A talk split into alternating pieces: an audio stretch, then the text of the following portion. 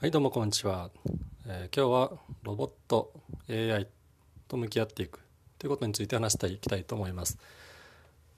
ロボット化社会 AI 化が進むこの世界でですね僕たちえ社会人子どもたちもそうですけども大人たち人間はこれから先どういう仕事をしていけばいいのだろうか。例えばコンビニとか、まあ、会計士さんとか、まあ、レジもそうですよね。自動販売機なんかもそうですし冷蔵庫なんかもロボット化されていくと。これからおそらくですね体系化できるような仕事はおそらくもうロボット AI にえー取って代わられると言われていますよね。僕たち人間のする仕事がロボットに奪われていくと考えられています。ですけども、え逆にここで、え悲しみに打ちひしがれることなく悲壮感にあふれることなくポジティブに考えていくとじゃあ僕たちに何ができるんだろうか。僕たちはどうしていくべきなんだろうか。人間はとロボットの違い AI の違いは何だろうか。結局ロボットや AI も人間が作るものですよね。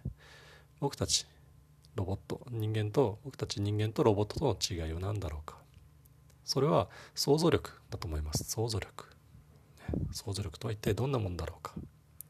こういうものをちょっと話していきたいなと思います。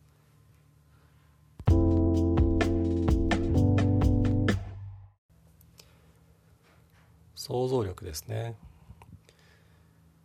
じゃあ想像力創造性のある仕事についていく。っていうのも一つの手ですよね。例えば物語を考えるとか。例えば対人の仕事なんかは、えー僕たちにしかできない人間にしかできないんじゃないのか。でも接客に関してはロボットやってますよね、うん、今やってる仕事にいかに創造性を、えー取り入れることができるかっていう考えていくのもいいと思います。今やってる仕事どんなお仕事をされてますか？そこに創造性のあるものを、えー付加価値を取り入れていく。ロボットにはできないものは何だろうか？僕たち人間にしかできないことを考えていく。もう価値観全てを、えー一度ぶち壊す必要がありますよね。僕たちの当たり前はもう当たり前ではなくなっていきます。新しい当たり前というのが生まれてくるでしょう。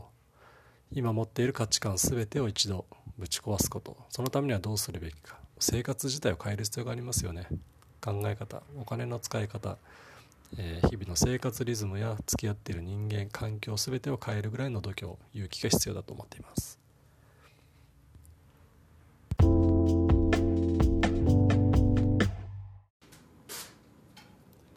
そんなことについて今日は、えー少し考えてみました。また次回以降も、えーこんなことね面白いことを発信していきたいと思っています。またよろしくお願いします。